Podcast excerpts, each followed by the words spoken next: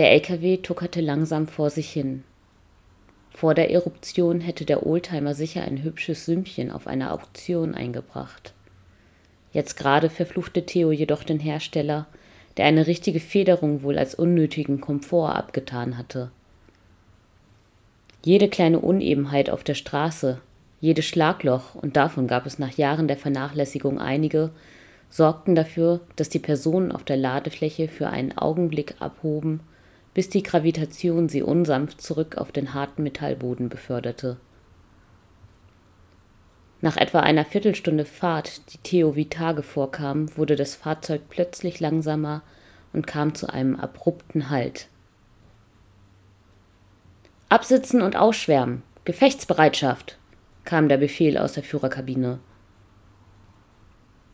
Die schwer bewaffnete Truppe verließ wie zuvor im Dorf den LKW. Durch die Heckklappe sah man grün. Offenbar waren sie im Wald zum Stehen gekommen. Einer von Wolfs Leuten blieb entspannt sitzen und schaute Theo und die gefesselte Laura durchdringend an. Versucht ja nichts Dummes, ich hab euch im Auge.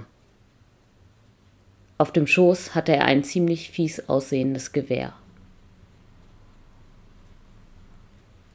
Einige Minuten lang hörte Theo nur das Grunzen seines Bewachers, das angestrengte Atmen Lauras und ab und zu ein Kommando Wolfs in der Ferne. Krach. Ein Schuss, bestimmt weniger als hundert Meter weit weg. Sofort fielen weitere Gewehre und Pistolen ein. Der gerade noch so stille Wald war gefüllt mit dem Lärm eines intensiven Feuergefechts. Theo sah sich nach seinem Bewacher um. Dieser hatte mit einer Hand die Abdeckplane des LKWs hochgeschoben und versuchte wohl, sich ein Bild von der Lage zu machen. In der anderen Hand, direkt vor Theos Augen, hielt er seine Waffe.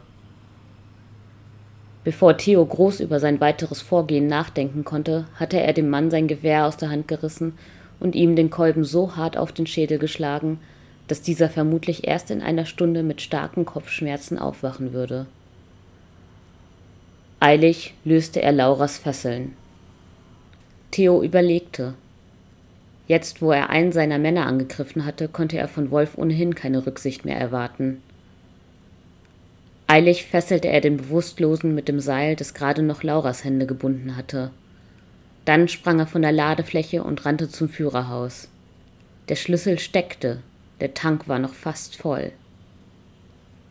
Na dann mal los, dachte er sich, während er Laura auf dem Beifahrersitz half.